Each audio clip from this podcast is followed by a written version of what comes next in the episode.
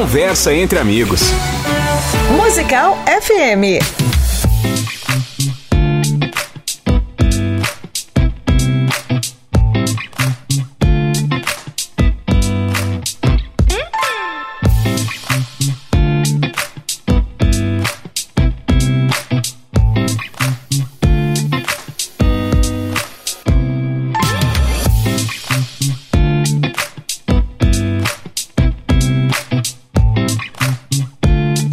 Na graça e na paz de nosso Senhor e Salvador Jesus Cristo. Eu sou o pastor César Cavalcante e mais uma vez, para a glória de Deus, está no ar mais uma edição do, do programa Conversa entre Amigos, um programa especial todas as segundas-feiras. O programa nosso é de segunda a sexta, né, de debates, mas na segunda-feira a gente reserva um momento para conhecermos pessoas que têm feito a diferença dentro do reino de Deus de forma estratégica, pessoas que têm é, influenciado, pessoas que têm de alguma forma somado para que o nome de Cristo seja conhecido, para que ou que tenha influenciado aí um, um público específico e hoje não será diferente. Eu estou recebendo hoje aqui no programa a querida Dilian Martins, ela é da Associação Internacional de Escolas Cristãs, a gente vai saber como é que funciona essa associação.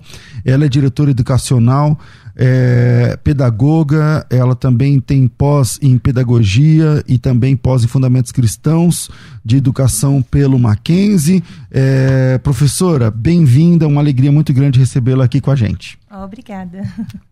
Bom, é, primeiro eu queria saber, é um, um bate-papo de entrevista, eu queria saber então primeiro a pessoa da Dilian, né? Como é, é que você é, teve seu encontro com Cristo? Você é de qual igreja? Como é que é a tua vida, a, a tua vida na sua espiritualidade? Joia. Bom, eu sou de Recife. Eu Opa, que... sim, começamos bem. É muito importante dizer isso, porque no decorrer da conversa isso vai ficar muito transparente, né? Ah, eu sou de Recife e sempre trabalhei em escola desde os 16 anos, quando eu fiz magistério e depois é, fiz a universidade, né, Federal uhum. de Pernambuco em pedagogia. Daí eu trabalhei em várias escolas e minha última experiência em Recife foi numa escola cristã chamada Academia Cristã de Boa Viagem. E nessa escola eu conheci a Associação Internacional de Escolas Cristãs, que nós chamamos de AXE. É Entendi. a sigla do nome em inglês, porque ela é americana de origem. E a minha experiência com Cristo é que eu fui criada numa família cristã. Uhum. E. Você é nascida e criada em Recife? Sim, nascida e criada em Cresceu Recife. Cresceu na igreja? Pelo... Cresci na igreja. Mas assim, eu queria dizer que a, a minha experiência com Cristo, apesar de ter nascido e criado, sido criada em igreja, participando desde pequena a, nas atividades, cantando lá na frente, aquela uhum. coisa toda, que inclusive foi algo muito importante. Qual que é a igreja dessa sua formação aí? Presbiteriana, em Recife, presbiteriana. E depois eu tive, na adolescência eu comecei a frequentar a igreja do Nazareno, uhum. né, onde fiquei um, um bom tempo, assim, a juventude e tudo. Mas essa experiência de igreja, de participar do, dos cultos infantis, das atividades, fez toda a diferença quando eu entrei no magistério para começar a trabalhar na escola. Sabe? Entendi. Essa questão da desenvoltura, de cantar lá na frente, de se expressar. E você começou a trabalhar com 16 anos em escola? O que, que você fazia na primeira escola com 16 anos, além de estudar? Exatamente isso. Ah, os caminhos de Deus, né? Eu, eu estudava numa escola muito boa, né, no sentido de, de preparar para o vestibular. E por uma situação familiar, eu precisei sair dessa escola. Uhum. E indo para uma escola mais simples, mais de bairro, eu tinha a oportunidade de escolher entre magistério, científico na época e contabilidade. Lembra disso assim? Lembro, lembro. E aí que falei... era um tipo técnico, né? mas hoje a gente é... falaria curso técnico, né? Isso. Aí a pessoa saiu ou era colegial ou magistério, é. ou esse outro que você falou, contabilidade. Contabilidade, verdade, né? Aí eu falei, bom, então eu vou fazer magistério, porque se tudo der errado, eu pelo menos já tenho uma profissão, né? Verdade. Muita e, gente fez isso, muita então, gente. Então, foi assim, com essa racionalidade que eu entrei no campo de educação. Mas sem entender os propósitos de Deus, porque eu, hoje eu não me vejo fazendo outra coisa que não fosse trabalhar com a educação. gente fazia, mas porque eu fiz o primeiro ano do magistério também. Aham. Porque o primeiro, não sei se lá em Recife era assim, mas o primeiro ano você era meio que neutro, você podia depois migrar pro do magistério pro Isso, colegial isso tal. mesmo. Então eu fiz o primeiro ano de magistério, depois migrei pro colegial, mas é, a gente entrava nessa onda do magistério, acho que com uns 16 ou 17 anos, alguma coisa assim, não era? Isso, com não, 15 anos você fazia o primeiro científico na época, que é o primeiro ano hoje. Isso. Aí depois você decidia se fazia segundo e terceiro magistério, É isso, segundo e exatamente, terceiro exatamente. contabilidade, ou seguia no científico. Só que. E como- você foi embora pro, Aí eu pro fui magistério? no magistério. Só que como eu cheguei já no meio do ano, a escola falou, ó, o boletim não bate das disciplinas do científico, que eu cursava o segundo ano científico, com a do magistério. Então você apresenta uns trabalhos para poder compensar. E foi nessa situação que a diretora depois disse assim aos professores, eu preciso de uma estagiária para trabalhar de manhã e que seja boa, que tenha desenvoltura e tal. Aí disseram, a novata. Que legal. Aí você ficou trabalhando de Então, estagiário, fazendo o quê? O que, que você fez? Na secretaria? Não, na sala de aula. Na eu era sala de- auxiliar de uma professora que estava grávida e estava com não estava podendo se abaixar, esse tipo de coisa. Então eu entrei Tá, e como você, auxiliar. você ajudava ela em que, em que aula? Em que série? Que educação turma? Como infantil. que... Em Educação infantil, né? E eu comecei a trabalhar, então eu trabalhava todos os dias, ganhava um salário, então era o máximo. Toda, toda, fiquei com 16 anos e tal, já tendo salário. E à tarde eu estudava, então minha vida já é assim, ativa. Cara, então sua vida foi trabalhar em escola. Toda a vida. Tá, e você Né? começou a entender lá como é que funciona. Isso. Então a gente trabalhando em escola, vendo esse dia a dia, aprendizagem das crianças. Nessa escola de estagiário, você ficou quanto tempo? Eu fiquei três anos, porque eu fiquei dois. O, o terceiro ano eu continuei como estagiária. Quando eu me formei, a escola me contratou para continuar como professora na, na educação infantil. De verdade, mas aí ganhando É. mais tal. aí sim, tem aquele status, né? Isso. E assim, é um grande aprendizado, né? Você entrar no mercado de trabalho jovem e, e poder estar fazendo aquilo que você vai se identificando, vai se encontrando. E em tudo isso eu comecei a ver a mão de Deus, porque eu também era cristã, eu participava da igreja, eu dizia, Deus está cuidando de mim, Deus está guiando a minha vida. E nisso você já tá com seus 19, 20 ah, anos? já foi, é, Uhum. 18 anos, terminei o, o- o- a vida escolar, fiz, prestei vestibular, fui aprovada na Universidade Federal de Pernambuco para pedagogia. Na Que época legal. você podia escolher Na também, federal, que né? legal. Na federal. E, e eu, você podia escolher, colocava a primeira, a segunda e terceira Isso, opção. Não, a minha opção foi pedagogia. Você só queria pedagogia. Eu queria pedagogia, era o que tinha a ver comigo, era onde eu tinha me encontrado. Daí, eu fiz os quatro anos. Nesses quatro anos de faculdade, eu também trabalhava numa outra escola, né? E depois que eu saí dessa escola, é que eu tive a oportunidade de entrar numa escola cristã. Entendi. Tá. Trabalhar numa escola com, com mais confessional, né? Cristã Isso, e tal, com viés cristão. mesmo. Tem diferença? Ah, essa pergunta é fantástica. Veja só. é, A nossa geração, lá da década de 70, tá? 80, nós frequentávamos uma escola que tinha uma proposta de nós vamos ensinar as ciências, as ciências acadêmicas para você. E aí a gente não tinha nem aquela questão do relacionamento com o professor. Lembra que o professor Exatamente, ficava ali, é, era é. respeito, tal, autoridade, É. a gente bom dia, boa É tarde, senhor tal. e senhora e tal. Isso, Exatamente. né? E depois da década de 80, as coisas começaram a mudar dentro desse contexto escolar. A gente ganhou muita coisa e perdeu muitas coisas. O que, que você acha que a gente perdeu? A gente perdeu a reverência ao ensino, ao ensino-aprendizagem. O que é a reverência ao ensino? É, é o, o respeito e o entendimento de que uma escola existe para ensinar. A escola não é a, a- não tem as responsabilidades da família. São responsabilidades diferentes. Então, a família educa nas questões morais, nas questões de, de valores e princípios. E o aluno vai para a escola aprender o conteúdo acadêmico. Agora, na escola, se reforça os princípios e valores Que a pessoa Da já tem em família. casa, é. por isso que é muito importante que a, a família escolha uma escola Mas, que esteja alinhada aos valores da família. Em que momento que enviesou essa, essa, que saiu essa tangente e que a senhora acha que isso tem a ver com socioconstrutivismo, o, o modelo de aprendizagem de hoje não ser o mesmo da década de 80 e 70 que uhum. você analisa?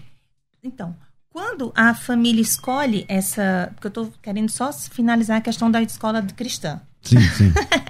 Aí, quando a família escolhe uma família, uma, uma escola que esteja alinhada com seus valores e princípios, então acontece o, o fortalecimento desse processo de ensino-aprendizagem integral, que a gente chama. Família, valores, educação, conduta. A escola fortalece. Aí a escola trabalha conteúdo acadêmico, chega em casa, a família fortalece. Uhum. Com as mudanças sociais, a de estrutura de família, da dinâmica de, de casa, da mulher saindo para o mercado de trabalho. E né? da influência política tu, também. Não, a tudo, influência do poder político. Né? Então você vê a escola mudando um pouco esse perfil de trabalho. Você tem uma escola que tem uma responsabilidade mais completa. Porque você tem crianças que passam o dia na escola. Entra de sete da manhã, sai de sete da noite. A criança fica mais com a escola que com o pai. Com, com a, a família. Ah. Então a escola acabou assumindo esse papel de, de, de valor, de moral, de conduta, de estar tá certo e estar tá errado. E, e, isso mudou um pouquinho o papel da escola, perdendo essa questão da reverência. Então, sabe? Mas, eu mas indo... na sua época, na minha época, não sei. Eh, a senhora teve aula de OSPB? A senhora Tivemos. teve aula de educação moral e cívica? Oh. Então, hoje, hoje você. A senhora. Então, hoje, hoje você indica. Então, eu vou trocar a senhora por você. Hoje você indica esse tipo de matéria, de abordagem? Eu acho que é importante a escola voltar a ter uma reflexão filosófica, sabe? Um entendimento mais profundo. Porque é muito curioso. Na década de 80, aí vou para sua outra pergunta. Uhum. Na década de 80, as coisas começaram a mudar. Veio sim essa proposta de mudar. Nada serve dessa escola antiga, tradicional, sabe? Então joga tudo fora. Jogaram a água, jogaram o bebê, jogaram o balde. Exatamente. E entrou um, uma nova proposta moderna, arrojada, integrada, de construção, do entendimento do, do aluno como um todo. Só que nisso se perdeu a questão da referência de um, de um personagem muito importante nesse processo de ensino-aprendizagem, que é o professor. Né? É. E que é o conteúdo. Nunca também. a gente via hoje, por exemplo, agora parece, graças a Deus, deu uma melhorada, parece, né? Não sei. É. Mas a, a, a gente estava vendo no ano passado, ano retrasado, professores apanhando de alunos, né? Ah, Sendo xingados por alunos. Agora, nunca isso aconteceria na década de 70 e 80 né, até começo de 90, por exemplo, porque o professor ele tinha res, o respeito né, do pai, da mãe, do aluno. É, por que a senhora acha que perdeu esse respeito? Você, desculpa. Por que você acha que perdeu esse respeito?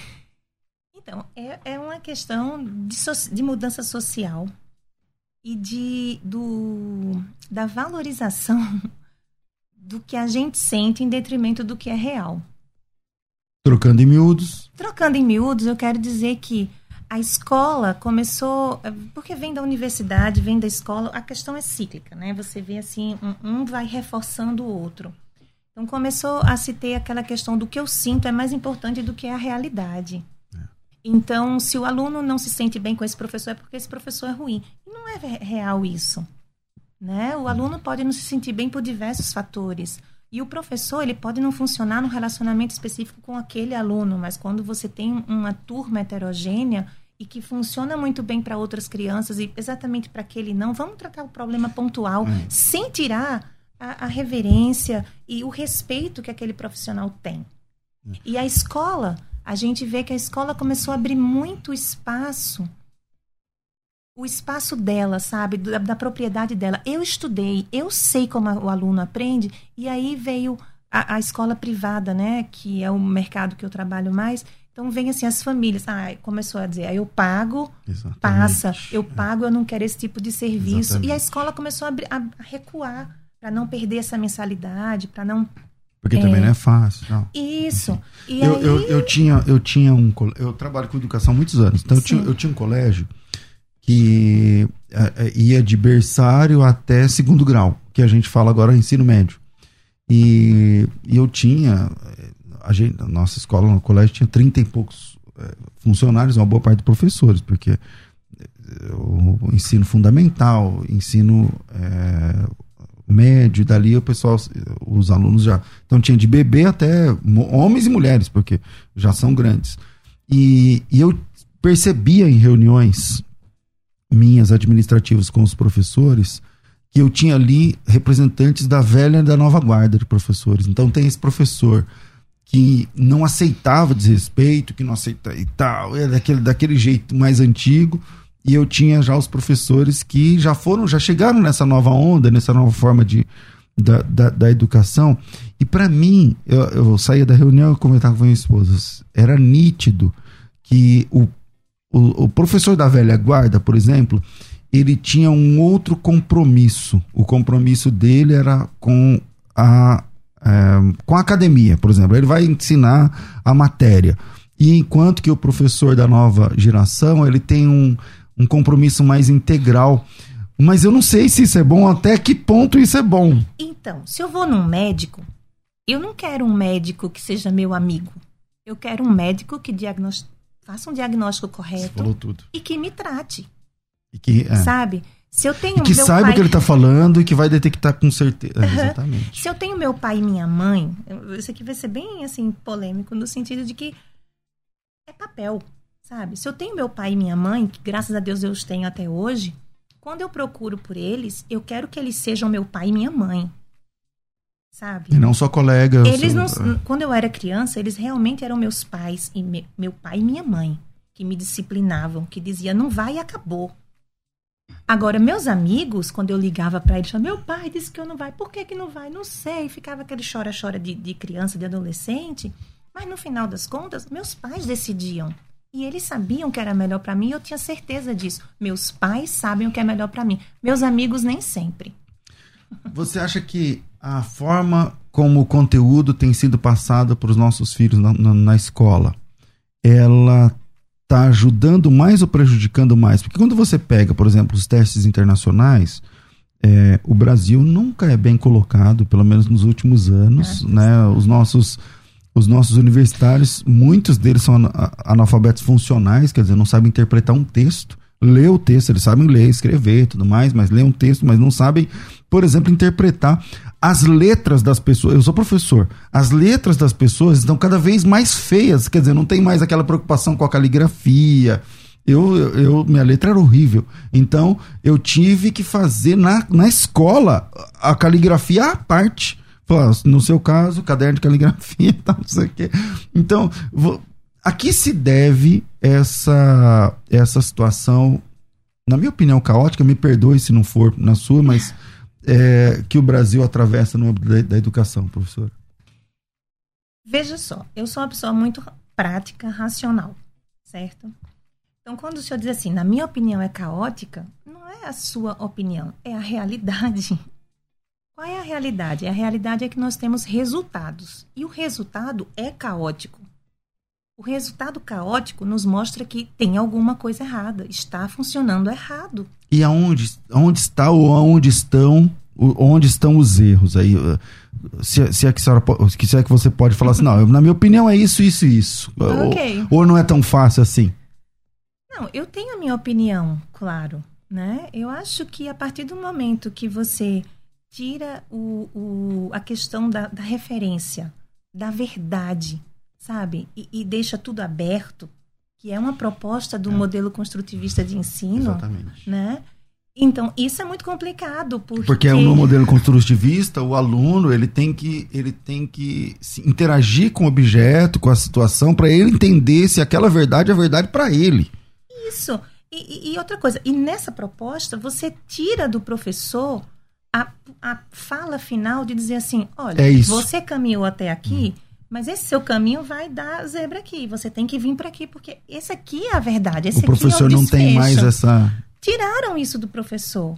Né? Então, por isso que eu disse assim, tiraram a, a, referência, o respeito à academia, à ciência, e ficou do que eu sinto, do que eu descubro, daquilo que da minha verdade. Me desculpe, mas não existe a minha verdade. Resu... Exatamente. A, a existe minha verdade, verdade, existe a, a verdade. É, a minha verdade é verdade se estiver alinhada com o que é verdadeiro. Mas se a minha verdade estiver alinhada com o que é falso. É só a sua opinião. A minha verdade é falsa. Ponto.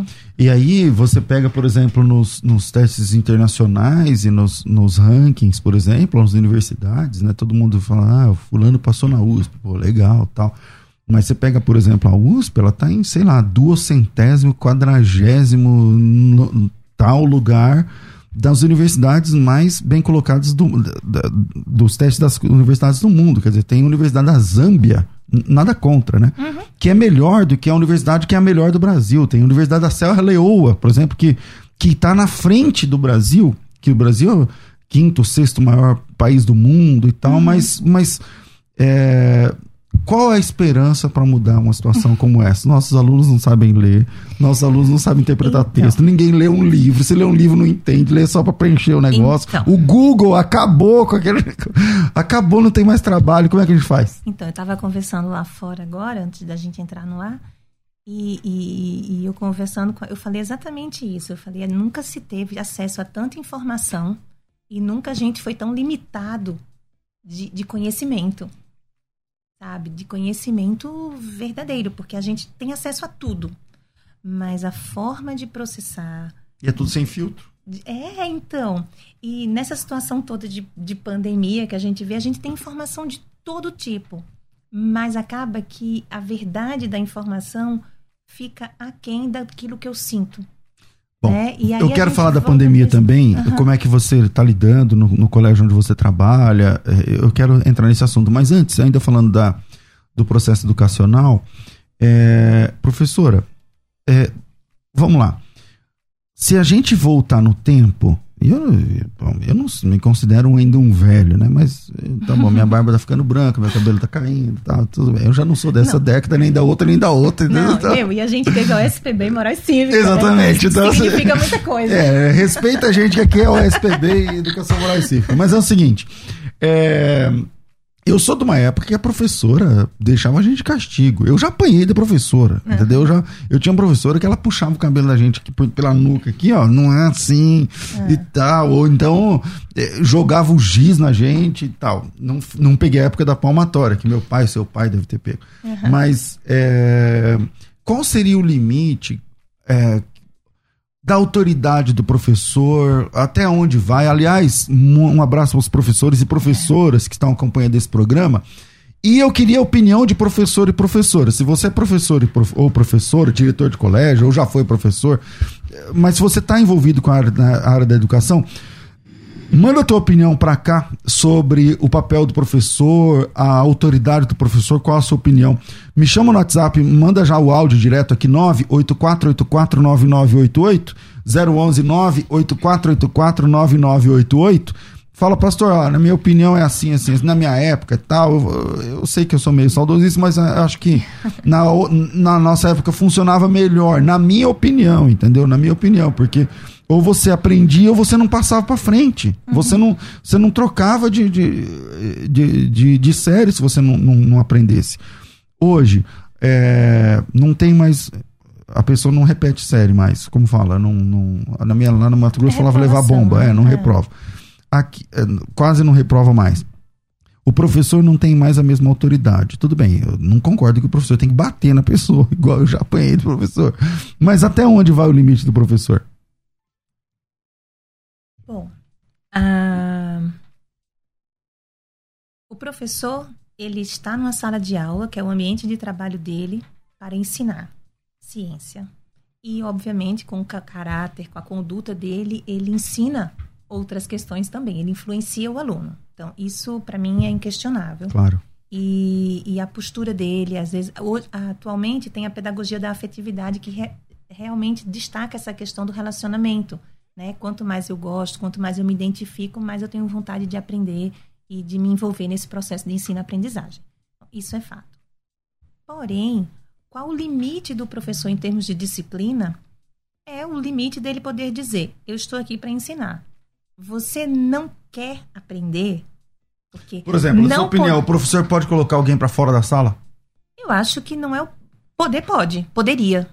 Deveria dizer. Você já colocou? Eu já. Deu problema, não? Na época, não. Hoje em dia? Hoje em dia daria. É. Mas porque gente tiraram. fora da sala várias vezes. Mas porque, então, eu tô ali para ensinar. Se é uma criança de até 10 anos, Não, né? tudo bem, Até- é. aí você vai contornando e tal. Aí tudo Mas bem. marmanjo, aí você já. Agora, quando você chega aos adolescentes, eu já dei Que aula. testa o limite da gente e tal, em Isso. sala de aula. Eu tô aqui para ensinar. Você não quer aprender? Você tá aqui para aprender. Mas você não quer? Então você vai ali para coordenação e veja o que é que você quer fazer. Sabe? Agora, um aluno já que tem uma certa maturidade para entender e, e ele se nega a fazer parte do, do, do processo por uma questão simplesmente porque ele não está afim, então ele não pode prejudicar os outros que estão afim. Né? Então, vamos lá. Então, na, na, na opinião da professora. Agora tem um detalhe. Eu nunca levantei a voz para aluno, sabe? Eu nunca gritei. E, e nas minhas regras de disciplina, eu acho que gritar é péssimo para Mas qualquer... o tom de voz do professor é tudo. Se você souber controlar isso, você tem a sala na mão. Se você não souber, você não tem. Porque tem professor que fica gritando o dia inteiro Aham. e não, mesmo assim não tem autoridade. Isso, né? Então, não tem nada a ver o gritar ou levantar a voz. Então, eu nunca levantei a voz. Eu simplesmente dizia, olha, tá aqui, você vai sair. Ah, não vou, professora, deixa aqui. Não, você vai sair porque aqui nesta porta Você não tá pra entendendo, dentro, né? Eu estou, eu sou a professora. Né? Agora, isso aconteceu, tem 10 anos que eu moro em São Paulo. Então, isso já foi um pouquinho antes. Bom, eu vou fazer um intervalo e na volta eu vou eu vou falar a respeito de Covid-19, como é que como é que tá lidando? Eu quero saber a opinião da professora se volta presencial, não volta, quer dizer, agora já tá no fim do ano, mas é, como é que foi para ela a experiência dela ali na sala de aula? Vamos lá, vira aí, a gente volta já. Vai. Agora você pode ouvir a Musical FM além dos 105.7 em qualquer lugar do mundo. Faça já o download do nosso aplicativo. Digite na Google Play e Apple Store Musical 1057 e instale já no seu smartphone. Você pode mandar a sua mensagem Ouvir a musical em alta qualidade em todo lugar. e ficar por dentro de tudo que acontece na nossa programação. Disponível para Android e iPhone. Não esqueça, digite Musical 1057 e seja bem-vindo. Musical mais Unidade Cristã. A melhor coisa é ter uma conversa entre amigos, não é verdade? Aqui na Musical FM tem. Aqui você encontra um espaço para receber aquela visita especial e ter aquela conversa que todo mundo gosta. Conversa entre amigos. Acompanhe o programa Debates às 11 da manhã e saiba qual será a próxima conversa. E seja muito bem-vindo. Musical FM mais Unidade Cristã. Sempre um convidado especial para a nossa conversa ficar muito melhor. Conversa entre amigos.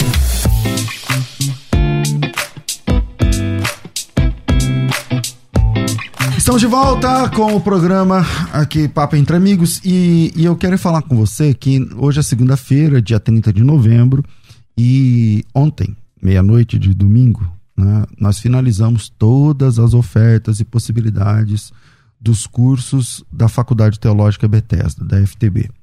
Gente, é, foi uma, foi ainda está sendo, né, uma loucura processar todos os pedidos, as matrículas, os os envios o- pelo correio, as liberações de acessos de, de alunos. E devido a isso, hoje eu não vou fazer propaganda de curso nenhum, porque tá uma loucura lá para a parte administrativa. tá? Talvez no programa da tarde eh, a gente consiga, a, a faculdade consiga liberar algum curso para que você faça a inscrição. Mas por hora, não. E eu quero agradecer a equipe né, aqui da rádio, a equipe da, da parte do departamento comercial, a equipe acadêmica, a equipe da secretaria, a equipe da expedição, um monte de equipe né, que, que trabalhou para que eh, a gente tivesse, ah, eh, a gente conseguisse atender tantas pessoas. Eu não tenho aqui o número exato, entendeu? Eu não tenho aqui o número exato, mas eu tenho uma, uma ideia aqui, uma, uma prévia de. é, eu não vou, não vou conseguir falar agora, mas eu tô, eu tô falando em algumas centenas de inscrições de matrículas, tá? E quando eu falo algumas centenas, eu tô falando de mais de mais de, 108, mais, mais de 220 na minha conta aqui. É, novos alunos, tá? É bastante gente para dar atenção e tal.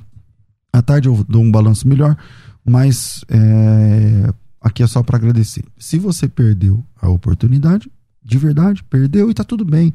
Na, nas- no ano que vem vai ter de novo. Fica ligado aí no programa e, e- e quando tiver uma outra chance, seja mais rápido aí no gatilho e dá tudo certo, tá bom? Voltamos aqui com a nossa convidada de hoje e, e eu queria começar falando, professora Dilian, Dilean, que sobre a associação. O que que você já falou o que significa associação?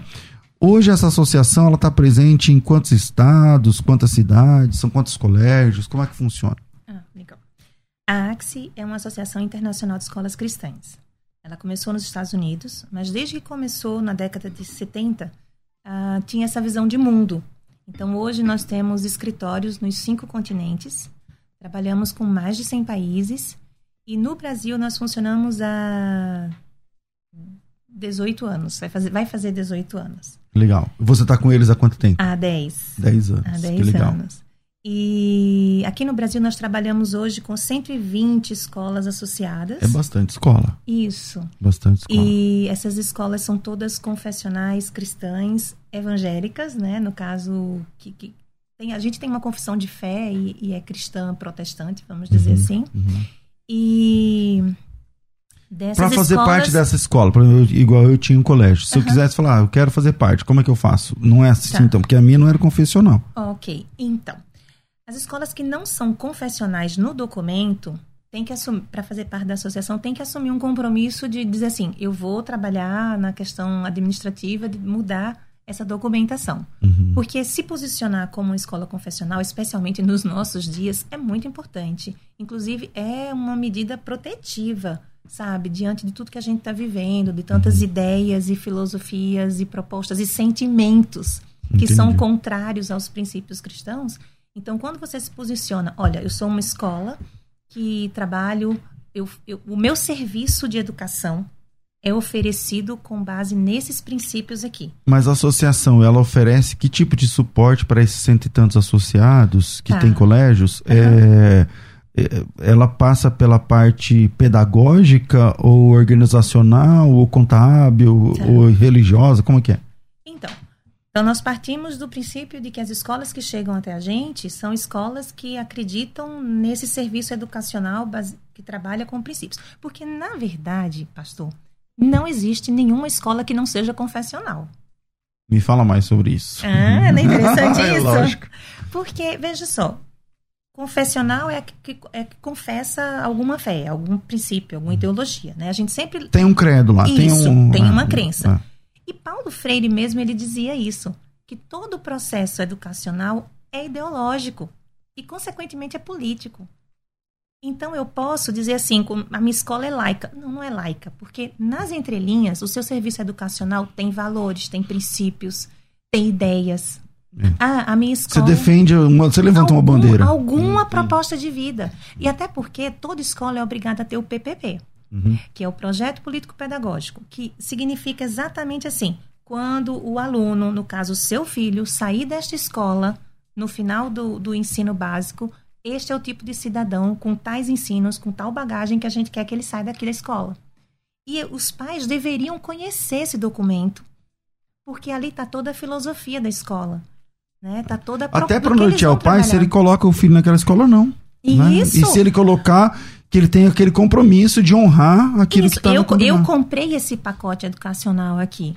Né? Eu, então, eu, mas eu quando vocês, é, vocês Aí, é, fazem eh, de alguma forma para que a escola enalteça esse compromisso, fala assim, isso, olha, vamos no, porque no contrato, né? Uhum. Como é que é? Então, partindo do princípio que toda escola que chega até a gente, ela já tem essa, esse desejo, sendo uma escola ligada à igreja ou de um privado como o senhor. Eu sou um pastor, eu tinha uma uhum. escola, eu queria que ela funcionasse é, compartilhando princípios e valores cristãos no, na educação que, que a gente como oferece. educação por princípio. Não exatamente. A gente chama de educação escolar cristã. A educação por princípio é, é, outro viés? Não é que é outro viés. Existe uma outra associação que ela tem uma metodologia dos princípios. Entendi. Ok? Entendi. Então, assim, ela também faz a educação escolar cristã, só que ela tem a metodologia dos princípios. Uhum. Entende? E a AXE não. A AXE trabalha com a filosofia de educação cristã e aí ela é essa filosofia é ajustada a qualquer modelo pedagógico, a qualquer é, metodologia que a escola queira oferecer. Até porque, como a gente é mundial, é global, não tem como trabalhar um, um, um, sistema só que funcione aqui na África, na Europa, nas escolas dos Estados Unidos. Então, a filosofia não. A filosofia realmente é possível de, de, de, de ser compartilhada. Olha, algumas pessoas estão participando, por exemplo, eu queria sua opinião. A Marina diz o seguinte: é, é, o método comunista Paulo Freire acabou com a educação no Brasil. Tudo preparado pelos esquerdistas com o intuito, o intuito não só de emburrecer, mas de depravar a juventude. Estratégia de Lenin para a implantação de comunismo. Pessoas emburrecidas fica mais fácil de serem dominadas. Leiam o decálogo de, de Lenin. A senhora concorda? Ok, você não sai justa agora. Meu Deus do céu. Olha só, eu sou formada na Universidade Federal de Pernambuco. Eu tive como professora uma, uma, uma das minhas professoras foi a secretária de Paulo Freire. Então vocês têm ideia da bagagem do, de que eu tenho de leitura e de estudos e da influência de Paulo e Freire. De Paulo então. Freire. Mas eu não sou freiriana. Eu não. Mas devido à sua formação mais cristã, né? Eu imagino. Então, esse é um outro ponto, porque quando a gente tem. Não, na época da, da universidade eu nem trabalhava numa escola cristã. Mas eu não comprei aquela ideia, uhum. sabe? Como eu também não comprei do construtivismo. Entendi. Eu saí da universidade sem ser construtivista, sem ser freiriana e sem ser marxista. Então você é tipo o Ariano Suassuna, já que você é dali também, ele também tem esse. Sabe? Porque quando eu pegava as ideias e eu confrontava com a realidade, não fazia sentido para mim. Então, eu não abracei aquela causa. Eu tenho conhecimento do que eles trazem, dessas essas ideias, essas uhum. propostas. O que vem trazem. no bojo, né? Isso. Também. Mas para mim não funcionava na prática. Ok. O que, que a associação oferece, então, para o associado? Então, as escolas que caminham com a gente recebem treinamentos nessa cosmovisão cristã da educação. Uhum. Porque, como a gente é formado nas universidades e as universidades têm essa bagagem toda anticristã, vamos Sim. dizer assim, né? E, e, e, secular, né? Com as ideias deste século, vamos dizer assim. E o estudo construtivista e tudo, tudo mais. Tudo isso é. vem com como se fosse a verdade é, total exatamente, absoluta, a única né? verdade. E quando você não abraça a ideia, você é uma pessoa... Você é um ET é, dentro, dentro da, da academia. Que, é, a, não, não um pensa. E daí a gente tem justamente um, um, treinamentos para mostrar para um professor um outro viés, um outro caminho. Olha, você é cristão? Mas vocês têm, por exemplo, desenvolvimento de material didático? Não. Nós não temos, mas o nosso parceiro tem. Então vocês indicam alguém? A gente indica, não é obrigado, sim, mas sim. a gente indica. Qual o sistema educacional que vocês indicam? Sistema Mackenzie de ensino. Entendi. Porque o Mackenzie está preparado Mackenzie, nesse, nesse viés mais... Uh -huh, o Mackenzie tem uns 15 anos que eles entenderam a necessidade de produzir um material é, é que novo, estivesse é. alinhado a essa visão de ensino cristão. Eu não e, conheço o material do Mackenzie. É, a proposta deles é cognitivo interacionista e é um material muito bom pedagogicamente.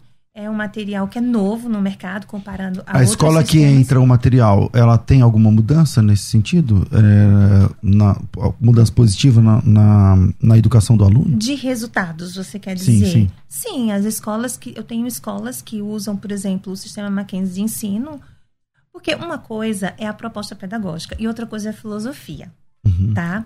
Então, se eu pego um material de editoras seculares, então esse material ele tem uma boa proposta pedagógica que vai fazer o aluno, por exemplo, no primeiro ano Sim, estar lendo. Um Pitágoras, um não sei o que. Tá. Isso, tá. moderno o que for. Ele vai estar lendo. Mas jun junto com essa competência, né, essa habilidade que ele está desenvolvendo, vem a filosofia desse material. E aí você vê imagens que são antibíblicas, vamos dizer, de modelo de família, de estruturas, de. E que não são necessárias na construção da educação do aluno. Isso. Vem textos que, que são altamente políticos, uhum. né? E alinhados. E enviesados isso, também. Isso, então. a, essa, a tudo isso que a gente está vendo no mundo. Bom. E aí você tem um sistema Mackenzie de ensino que é um material que vem limpo dessas questões. Então, uma escola Ele é mais caro, mais barato ou mais ou menos o mesmo Ele está na média dos sistemas. Da média dos sistemas. É. É, eu pedi áudios, né? Vamos ver se chegou aí. Se tiver um, alguns aí, vamos soltar, Rafa, por favor. Irmãos, a paz do Senhor, bom dia. Gostaria de perguntar para a professora o que, que os pais poderiam estar fazendo nessa época da pandemia, onde as escolas estão, estão é, fechadas? Como os pais poderiam estar, estar trazendo uma educação acadêmica para os seus filhos dentro de casa? Senhor Pastor César, Pastor César, na minha opinião, o, a escola ensina a escolarização e educação vem do berço. Então hoje eu vejo sim, os professores perderam um pouco de autoridade devido a uma nova visão da educação e um fator muito importante também, uma porcentagem muito grande, é a falta de interesse do aprendizado, dos jovens que estão aprendendo. Essa é a minha opinião. Bom dia, pastor César. Na paz do Senhor, aqui é o Derli, de Nova Odessa. Pastor, eu queria fazer uma pergunta para a professora. É, ultimamente a gente tem ouvido falar muito desse sistema de ensino Paulo Freire. Uh, eu não entendo muito bem o porquê que estão falando tão mal. Qual é o problema desse sistema? Se é que a professora pode falar a respeito disso. Por favor. Obrigado, abraço, pastor. Saudades, viu? Deus abençoe. Fiquem com Deus. Amém, querido. Vamos lá, vamos lá, é, do, é, professora. Vamos lá. Primeira pergunta foi sobre o ensino acadêmico em casa, né? Uhum. Uh, bom, hoje em dia os pais eles têm acesso as informações muito mais do que na nossa época, que tinha que comprar a biblioteca Barça, que era caríssima. Opa, né? O mirador. então, hoje em dia, os pais poderiam né, ser mais presentes em auxiliar, em reforçar o aprendizado da escola em termos de conteúdo. Mas os pais estão mais ausentes de casa. O tempo de deslocamento é muito maior do que anos para trás, né? Uhum. A questão também do, do, da forma como o ensino é feita. Então, antes os pais pegavam um enunciado, a nossa geração pegava arme e efetue, então já uhum. sabia o que fazer ali. Uhum. É. Hoje em dia tem toda um, uma problematização do ensino. Então, os pais olham e dizem, ah, eu não sei exatamente o que fazer aqui. Então, eu acho que a primeira coisa é ter a boa vontade de sentar e reaprender, né, para poder ajudar os filhos nesse processo.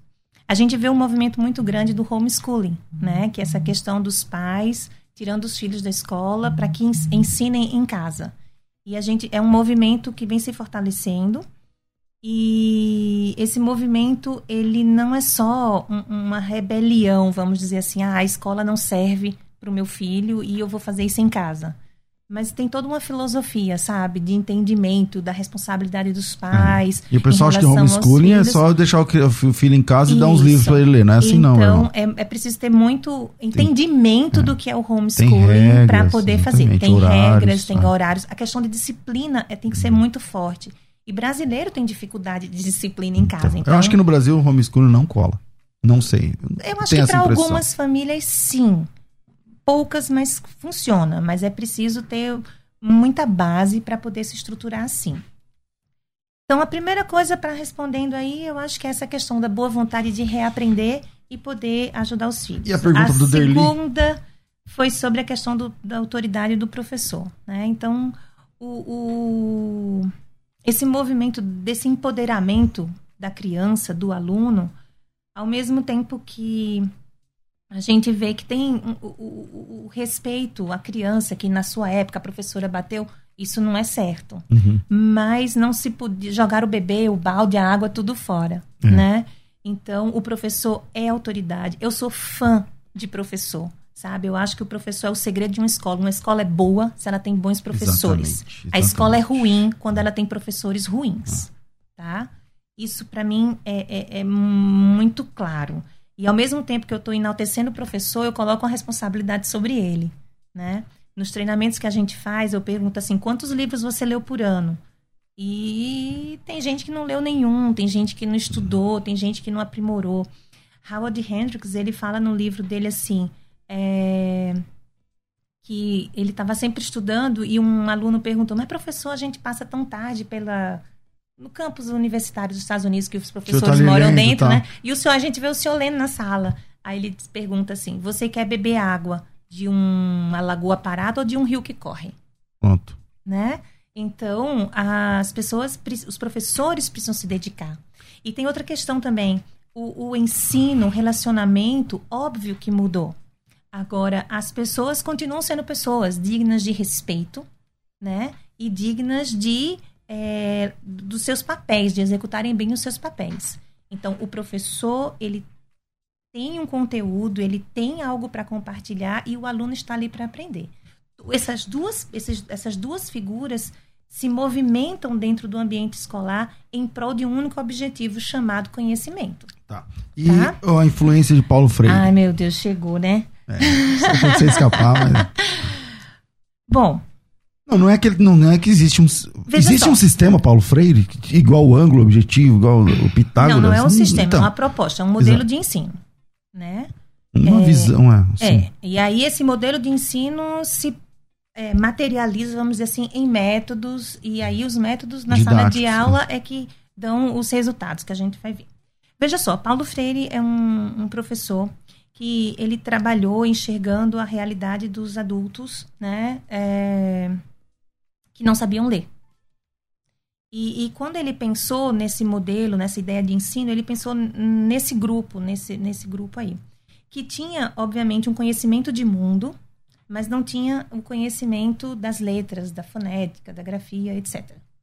E aí ele conseguiu elaborar ali um, um, uma proposta, um, atividades, né, um modelo para ensinar essas pessoas que realmente teve um resultado obviamente que tinha, né, dentro disso tudo, questões políticas, motivações, enfim, porque tudo tem, uhum. tá? Agora, o que acontece? Quando isso funcionou ali, pegaram e trouxeram para a escola. E aí tem vários, vamos dizer assim, isso vai se desdobrando em várias questões. Por exemplo, quando você traz para a escola, você tem duas propostas de alfabetização. Tem mais, mas eu quero resumir aqui em duas hoje atuais. Você tem o letramento e você tem o método fônico, tá? Que é, o método fônico, a maioria que tem de pessoas que têm mais de 40 anos foram alfabetizadas com o método fônico. Isso aí é fato. Uhum. É a vovó viu a uva, uhum. tá? O bebê baba. Isso. Daí, quando você vem aqui essa geração de de depois de 85 para cá. Isso, para cá, você já tem um mix de, desse processo de alfabetização. Algumas escolas se mantiveram no método fônico, outras pegaram essa questão do letramento. Qual é a diferença? Uma parte do micro para o massa, para o macro. E a outra sai do macro para o micro. Então, uma coisa é você pegar A de avião e você vai, né? A de avião, A de abacate e tal. Uhum. E a outra coisa é você partir do macro. Olha, o avião, o abacate você muda a proposta. Você foi sabe? alfabetizada no, no, no, Caminho Suave? Na cartilha Caminho Suave ou não? Não, mas foi algo parecido. Eu nem lembro, né? Mas foi isso aí. Você parte do, do micro para o macro ou do macro para o micro. E isso tem os desdobramentos também, né? As consequências desse tipo de alfabetização, do entendimento de mundo também. Então, o Paulo Freire parte do macro para o micro, né? então, primeiro você compreende a coisa para depois entender como ela funciona, seria isso? Isso, né? E, e em termos, quando você leva isso para a escola, você tem... Ai, meu Deus, como que eu explico isso, assim? Você tem uma situação que o aprendizado ele não se sedimenta. Isso é na minha interpretação, tá? Uhum. Em, em, crianças, de, da mesma forma que seria em adulto. Porque quando você. Que ela não tem a compreensão que Isso. Quando a gente recebe uma informação, aí os nossos neurônios estão aqui, ó, tudo trabalhando para encontrar conexões, para uhum. que isso faça sentido e a gente consiga uhum. realmente manter esse, esse aprendizado, esse conhecimento, fazendo as análises que a gente está aqui, né, trabalhando. Só que quando você faz isso com a criança, a coisa cai na cabeça dela e ela fica perdida, porque não tem outras conexões quando você sai do macro para o micro. Esse é o meu entendimento. Entendi. Tá? E é por isso que eu acho que hoje em dia as pessoas têm tanta informação, essa geração mais jovem tem tanta informação, mas não consegue conectar com a realidade, porque falta o, o, o, o, o menor você deu algo muito grande e falta o menor para poder encontrar uma conexão, para ser a base para aquele outro conhecimento ali. Então as pessoas falam de tudo, mas quando você vai ver, tá tudo perdido, não tem lógica, não tem coerência. E o resultado disso a gente vê nas provas que o senhor colocou. Uhum. Né? Bom, o, é, a Midian está perguntando aqui a respeito da, da sua opinião a respeito do método de ensino em colégio militar. Porque nós temos também um outro jeito de ensino que é o, a, o colégio militar. Você tem conhecimento? O que, que você acha? Eu, quando criança, em Recife, meu sonho era estudar no colégio militar. eu achava lindo os meus os amigos, né? E, e, era engraçado, porque primeiro as vagas eram preenchidas pelos filhos dos militares. E aí as que sobravam, a gente fazia, a gente, meros mortais, né? Assim, fazia provas, tapa isso, pra e era super concorrido. Então tinha a possibilidade de você entrar no- na quarta série, para fazer a antiga quinta série. Uhum. E, Ginásio, e de, é, depois já não tinha mais chance, não. Porque ninguém saía da escola. É, Né? Então, é, não abria vaga. Então, eu, particularmente, veja só, é uma escola. Como é que a gente sabe se uma escola é boa ou ruim? Pelo resultado, gente. Pronto, é isso mesmo. Né? Não tenho o que saber. Como é que eu sei que uma escola privada é boa ou ruim? É se no final do, do, do primeiro ciclo ali da educação infantil, as crianças estão tendo bons relacionamentos, seguem rotinas, se elas já dominam ali as primeiras letras, os primeiros números e estão prontos, assim, no que a gente chama na prontidão Você está entregando ele pronto pro próximo ciclo, né? isso. Aí, qual é o- a prontidão para o próximo ciclo? É ele estar conhecendo a, a fonética das letras para poder o processo de alfabetização se continuar até o quinto ano. Né? E daí você vai indo até que você chega no final. Como é que a gente sabe que a escola é boa ou ruim? Ah, é porque no final do, do De ensino básico, de todo o processo, a gente teve um bom resultado. Qual é o bom resultado que a gente quer? É que aquele aluno Formou cons- homens, mulheres e profissionais, por exemplo. isso. E que consigam entrar na sociedade, no, no- na- no caso, nas universidades, nos concursos que prestaram. Bom. Agora, obviamente que precisam ser. A escola contribui para que esse aluno seja um bom cidadão ético, de princípios, de moral. Infelizmente o tempo voou. Olha, não fez olha nenhuma pergunta Não, da pauta que recebi. Ou seja, Mas foi gostoso, aqui. não foi? Eu fiquei legal. aqui, ó. A Axi, é, como é que faz o pessoal conhecer, professora? Ah, por favor, sigam nossas redes sociais, né? É, arroba AC, A de amor, C de casa, S-I, Brasil. A CSI Brasil. Isso. Sem ponto, sem nada. Sem ponto, CSI sem nada. Brasil. No Insta, é isso? Instagram, Facebook, Twitter, Então, tamo aí. A CSI. YouTube. A CSI Brasil. A senhora pode voltar outro dia para fazer as perguntas direitinho? Eram as perguntas da papo? pandemia, Ah, gente, da legal, foi? escola, na é? pandemia, tinha tudo aqui, hein, pra dar as dicas. Como é que faz pro pessoal te conhecer, professora? tem sua rede social pessoal? Não tem? Como que é? Ah, é tudo fechado a minha rede. Eu Certo. não trabalho com rede social, assim, pessoal, com Ah, questões não? de Então só pela Não. as- associação. Isso, querendo falar comigo, pode entrar na- nas redes da associação que a gente conversa. Associação Internacional de Escolas Cristãs, ACSI. Falamos AXI, né? Mas não é com X, né? Então. não- Isso, É, da- daí é ACSI. AXI, assim. ACSI. E tem algum trabalho que a associação tem feito agora? Imagino que nas viradas de ano, né? Para receber novas escolas, como que funciona? Nós somos uma associação, então as é, se você tem ou conhece uma escola que é cristã, ou que tem um dono cristão, que gostaria de entender mais sobre educação escolar cristã, ela pode entrar, ingressar na associação em qualquer momento do ano.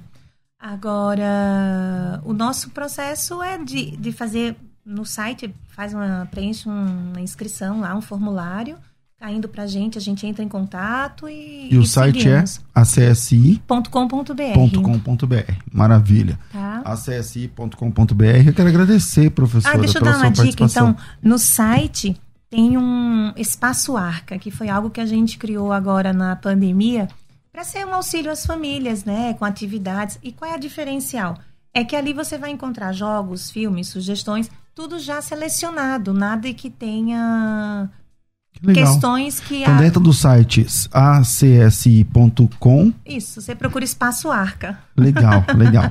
Professora, obrigado. Foi uma delícia conversar. O tempo voou. Voou. Volte mais vezes. Tá bom, obrigada. Gente, Deus abençoe. Obrigado a professora, obrigado Rafa, obrigado você ouvinte. Deus abençoe todos vocês. E amanhã a gente volta com mais. Bom, amanhã é dia de debate e logo mais às duas da tarde eu volto com o bom e velho programa Crescendo na Fé. Tudo isso muito mais a gente faz dentro do reino, se for da vontade dele. Você ouviu? Conversa entre amigos. Aqui na musical. De volta na próxima segunda, às 11 da manhã. Musical FM.